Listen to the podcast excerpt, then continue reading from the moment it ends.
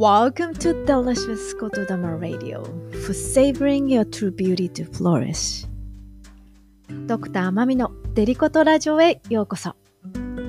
命の美しさを味わうデリシャスな言霊をつらつら語り分かち合いちょこっと瞑想で締めくくるポッドキャストですあなたがあなたらしく生き生きと輝くフローレッシングな状態命の繁栄を祈りよしくし心を込めてお届けいたします。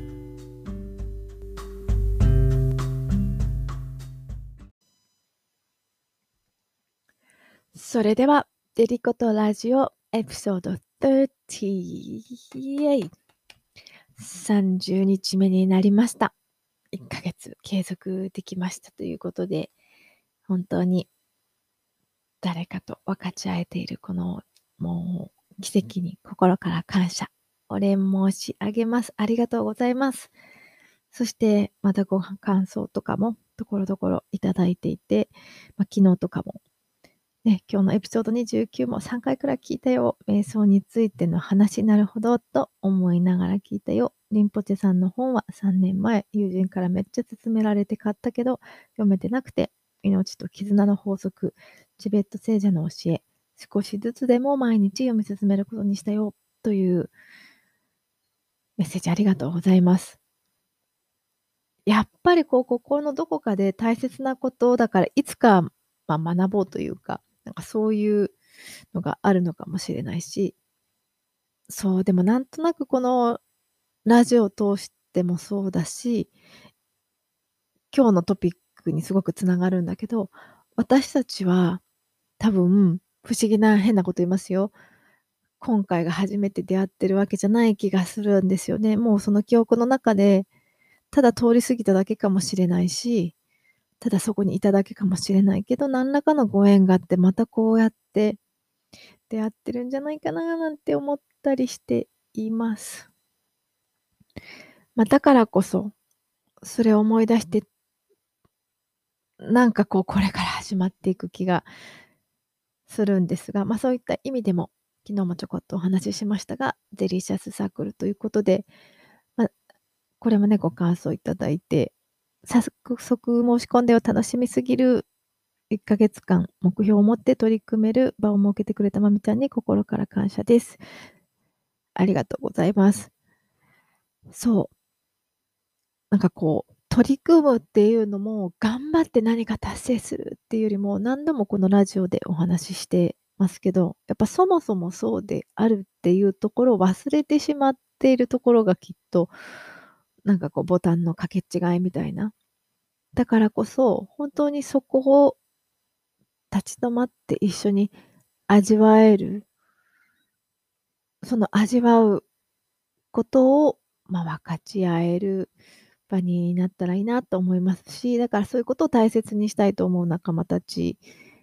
だけでいいと思っています。うん。でもそれがこれからの時代かなっていう、こうやっぱそう思い出していくから、あ、その時約束したよねっていうなんか人たちが、やっぱり同じような思考だったり、同じような価値観だっていうのがこう集まって、でもそこだけでとかっていうよりも、あ、これはこれ、あれはこれってこう、すごく流動的に、いい意味で適材適所で、なんかこう人生を想像していくっていうタイミングだと思うんですよね。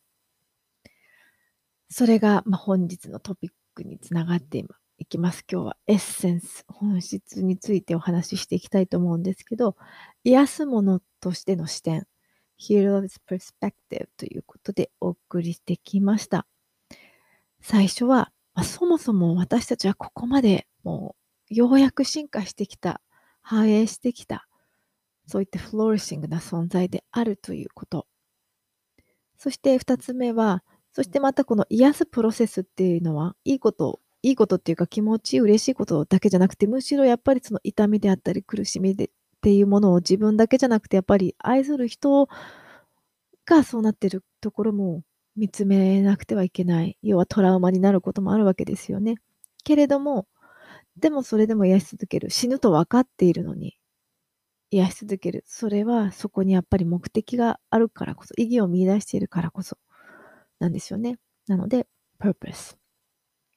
そして昨日は、その、そもそも、だからこそ生きていく中で生まれてきたということは、やっぱりそのこと自体が癒す、癒しそのものであり、そうやって生きていることで、その命を信頼し、その命に宇宙に委ねることで、癒しの機能が発露していく。生きること、リビング、ライフスタイルという、まあ、そういう視点をご紹介してきました。なので今日はその本質ですよね。やっぱり本質を知ってこそっていうのは何でもそうだと思うんですけど、なのでチベットの生と死の章にまたちょっと戻っちゃうけど、その中で、あ、ここは大事だなって思ったのが、まあ、意識の連続性、もしくはここの連続性っていうところがあったんですけど、要は何を言ってるかっていうと、なんかこう、生きてる人間からするとこう一緒ってここだけみたいな感じがあったりするじゃないですか。でも、チベット仏教とかの教えとかだともうずっとつながってるんですよね。その時だけ来てその体に入るけれども、もうずっと連続したそこに大いなるものがある、その命というのが、まあ、それが、そういう意識の世界だと光明、光る、明るいって呼んだりもするし、物質界ではそれをこう宇宙、まあ粒子、量子力学なの粒子みたいな感じ、最小単位のものっていうふうに言ったりするよねっていうふうに本にあって、まあダライラマもそうですけど、そういうスピリチュアル的な、こう、哲学的なところだけにとどまるのではなく、今やっぱりサイエンスと照らし合わせて、結局同じこと言ってるよねっていうのが分かってきた時代でもあるから、まあ本当に面白いですよね。そしてその中でまあ仏教とかでもよく聞くのがカルマだと思うんですけど、まあ、ずっとそうやって連続体を持っている。まあ、要は過去もつながってるし、未来もつながっているし、なので、こう、すべてがそれに応じた結果をもたらして今があるみたいな。まあ、今のあなたはかつてのあなたであり、未来のあなたは今のあなたであるっていうことまあ、全てがつながっているからですよね。なので、そう、やっぱり昔から私、不思議ちゃんだけど不思議じゃないよねっていう、まあ、不思議発言をよくして、サイエンスの側にいるのに、こう、過去性の話をしたりとかね、してきて、で、やっぱりこう、しん、何にバカなこと言ってるのみたいな人も多かった時もあるけれども、そう。それを知らないからやっぱりないって言えないですよね。だって、先週の土曜日の午後どんな気持ちで何をしていたかとかって、逐一覚えてないのに、そんなじゃあ昔のこと覚えてるはずないですよね。覚えてないからないとは言えないし、まあこういうふうに、ずっとずっとずっとつながってきているものが、そのチベット仏教だけにかかわらず、同じことを言ってるっていうのはやっぱり何か意味があるのかもしれないですよね。で、また、昨日ちょこっとそういうまたお話を他の方ともしてたんですけど、まあ、ヒプノとかね、すると、そういう意識にチューニングしたりとかするので、まあ、体感してしまうとね、もう何だったんだろうってもう信じるしかなくなってしまうので、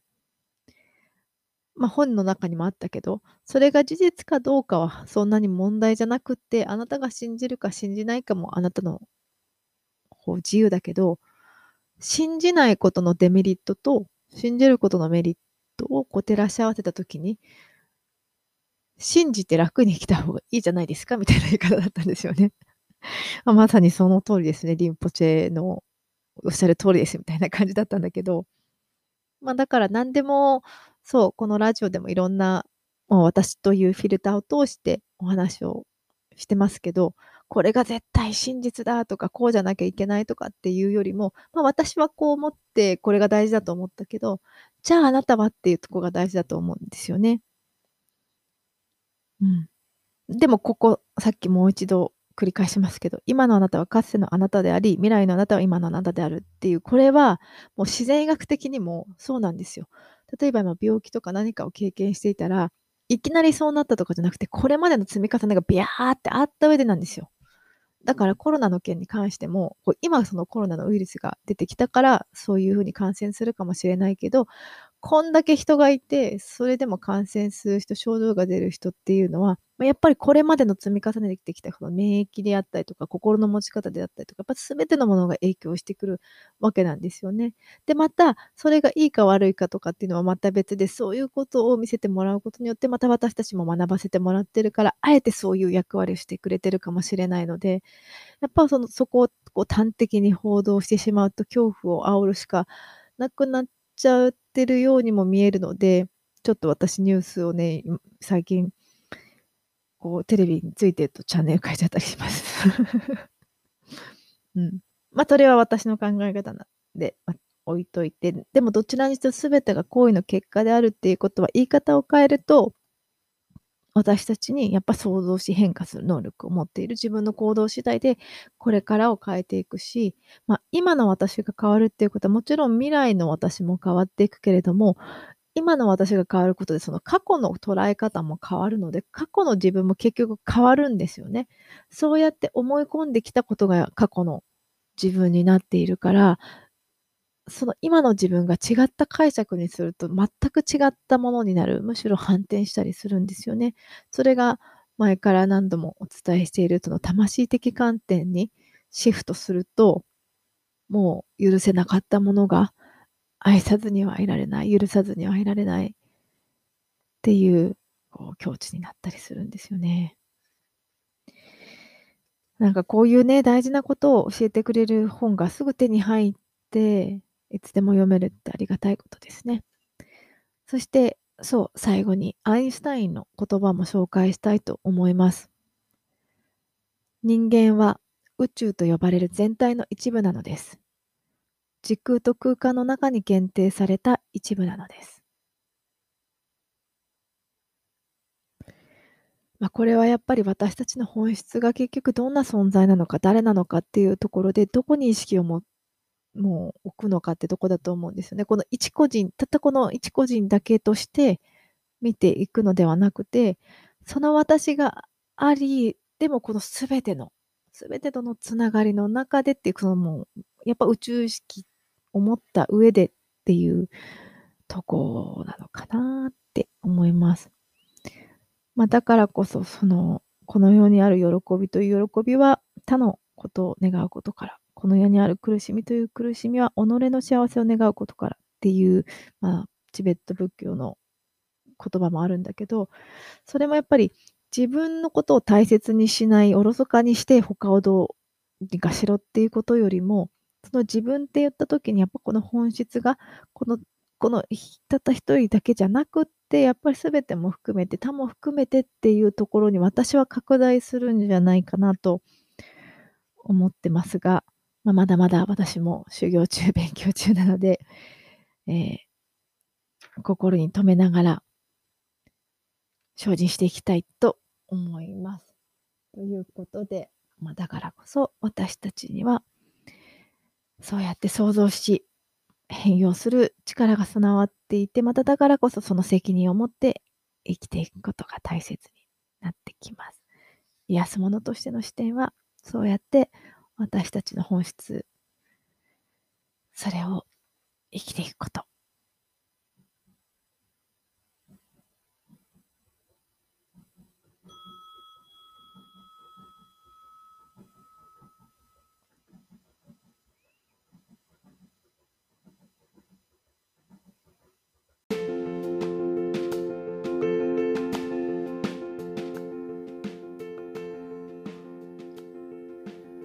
それではゆったりとした呼吸を続けながら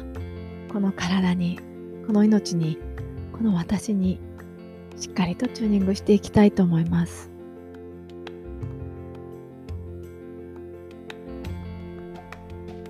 これまでのすべての積み重ねがすべての結果がここに凝縮しています。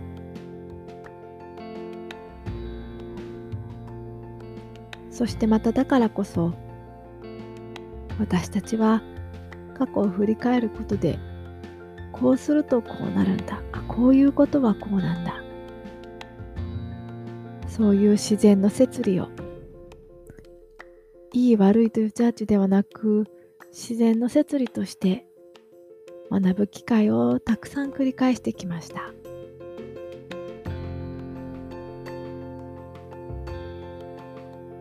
だからこそ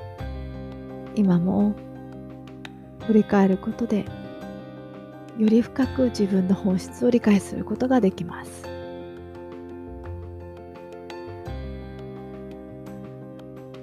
そしてまたそうやって長い間繰り返してきたからこそ培ってきた深い慈愛の心とともに見つめることでさらに愛の視点から物事を受け止めその本質を理解することができます。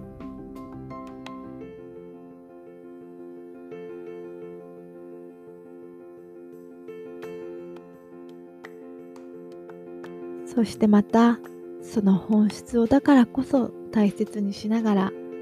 日々生活の中に取り入れ意識しながら未来を想像していくことを知っています。生きています。共に想像しています。その力が自分に備わっていることを知っています。その責任を持って生きていくことができることを知っています。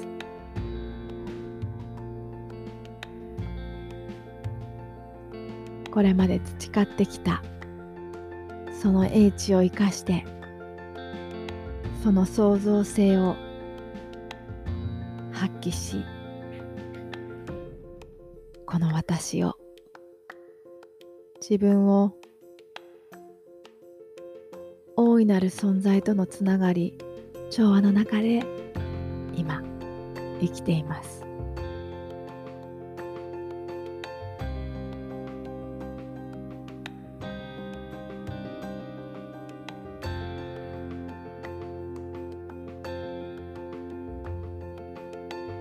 その命の光で完全につながり満たされました。